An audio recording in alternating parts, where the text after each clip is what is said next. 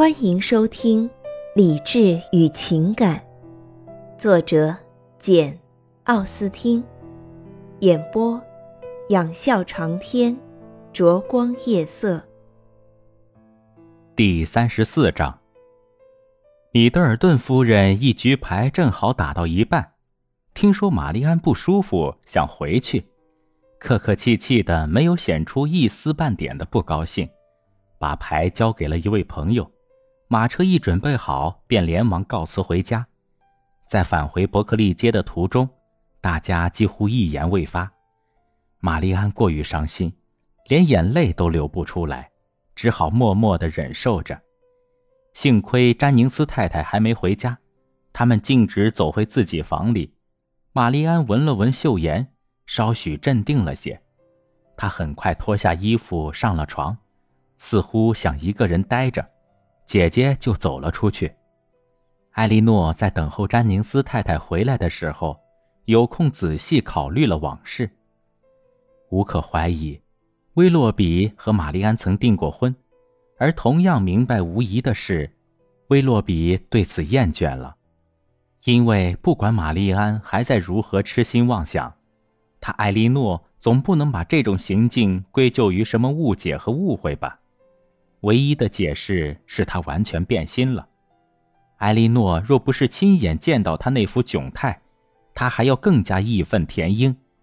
那副窘态仿佛表明他知道自己做了错事，使他不愿相信他会那么品行不端，竟然从一开始就心怀叵测，一直在玩弄他妹妹的感情。不在一起可能削弱了他的感情，而贪图物质享受。可能使他彻底抛弃了这种感情，但是他以前确实爱过玛丽安，这无论如何无可置疑。至于说到玛丽安，这次不幸的会面已经给他带来了极大的痛苦，以后的结局可能还会使他更加痛苦不堪。埃莉诺前思后想，不能不感到忧虑重重。相比之下，他自己的处境还算好的，因为他能一如既往的敬重爱德华，不管他们将来如何人分两地，他心里总有个精神寄托。但是，可能招致不幸的种种现象似乎凑合到一起来了，正在加剧玛丽安的悲痛，与威洛比最终分离的悲痛，无可调和的与他马上决裂。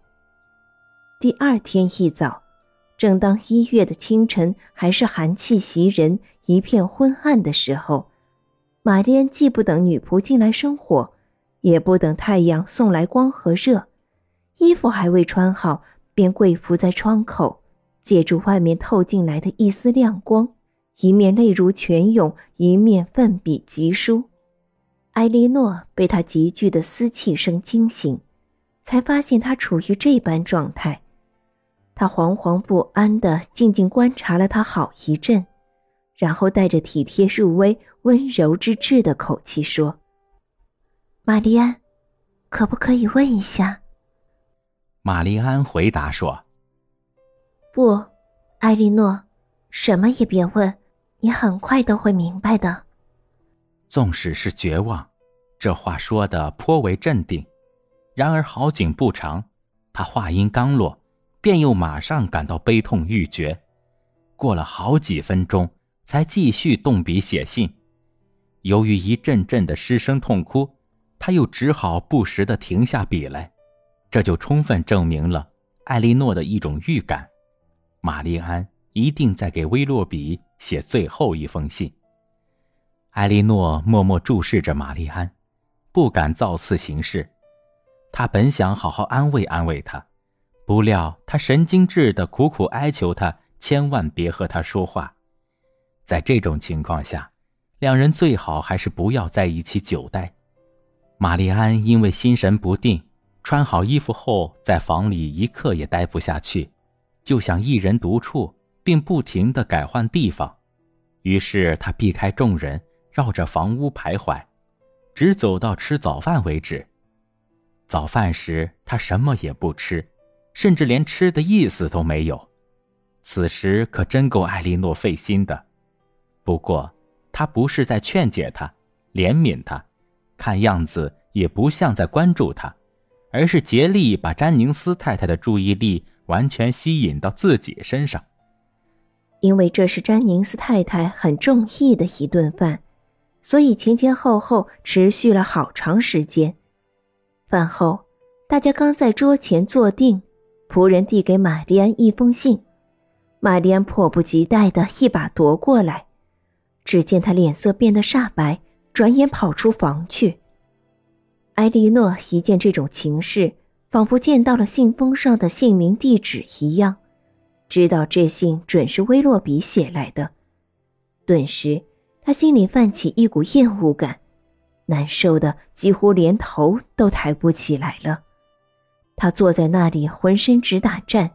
生怕难以逃脱詹宁斯太太的注意，谁知那位好心的太太只看到玛丽安收到威洛比的一封信，这在他看来又是一份绝妙的笑料，因此他也就打趣起来。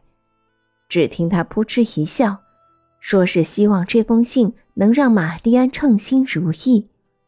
他因为正忙着为织地毯、量绒线，艾莉诺的那副伤心样子。他根本没有察觉，等玛丽安一跑出去，他便安然自得的继续谈了起来。说实在话，我这一辈子还没见过哪个年轻女人这么痴心相恋的。我的女儿可比不上她，不过他们过去也够傻的。说起玛丽安小姐，她可是大变样了。我从心底里希望。威洛比，别让他等得太久了。看见他面带病容，可怜见的，真叫人伤心。请问，他们什么时候办喜事？艾莉诺虽说从没像现在这么懒怠说话，但面对这种挑衅，她又不得不回敬一下，于是强颜欢笑的答道：“太太，你真的嘴里这么一说，心里就相信。”我妹妹和威洛比先生订婚了，我以为你只是开开玩笑而已，可你问的这么一本正经，问题似乎就不那么简单了。因此，我要奉劝你不要再自欺欺人了。我对你说实话吧，听说他们两人要结婚，没有什么话比这更叫我吃惊的了。真丢脸，真丢脸啊，大施伍德小姐，亏你说得出口。他们从一见面就卿卿我我的打得火热，难道我们大伙儿不知道他们要结婚？难道我在德文郡没见到他们天天从早到晚泡在一起？难道我不知道你妹妹跟我进城来特意置办婚服？得了得了，别来这一套，你自己诡秘就以为别人没有头脑，但是我可以告诉你，根本不是这码事儿。其实这件事儿早已闹得满城风雨了，我是逢人就说，夏洛特也是这样。艾莉诺十分严肃的说道：“的确，太太，你搞错了，你到处传播这消息实在太不厚道了。虽然你现在不会相信我的话，你将来总会发现自己实在不厚道。”詹宁斯太太又哈哈一笑。可是艾莉诺已经无心再费口舌，她急切的想知道埃洛比写了些什么内容，便匆匆忙忙的赶回自己房里，打开门一看，只见玛丽安直挺挺的趴在床上，伤心的泣不成声，手里抓着一封信，身旁还放着两三封。艾莉诺走到他跟前，但是一声没响，他坐到床上。抓住妹妹的手，亲热的吻了几下，随即失声痛哭起来。那个伤心劲儿，起初简直不亚于玛丽安。玛丽安虽然说不出话，却似乎觉得姐姐这一举动情深意切，于是两人同声悲泣了一阵之后，他便把几封信都递进艾莉诺手里，然后用手帕捂着脸。悲痛的差一点尖叫起来。艾莉诺见他如此悲痛，实在令人惊骇，知道这里面定有缘故，便在一旁守望着，直到这场极度的悲痛略微平息下去。随即，他急忙打开威洛比的信，读了起来。一月，写于邦德街。亲爱的小姐，适才有幸接读来函，为此，请允许我向你致以诚挚的谢意。我颇感不安的发现，我昨晚的举止不尽令你满意。我虽然不知道在哪一点上不幸有所冒犯，但还是恳请你原谅。我敢担保，那纯属无意。每当我想起先前与尊府在德文郡的交往，心头不禁浮起感激欢悦之情，因而便自不量力的以为，即使我的行动上出点差错，或者引起点误会，也不至于破坏这种友情。我对你们全家充满了真诚的敬意，但是倘若不幸。让你认为我抱有别的念头或者别的意思的话，那我只好责备自己，在表达这种敬意时有失谨慎。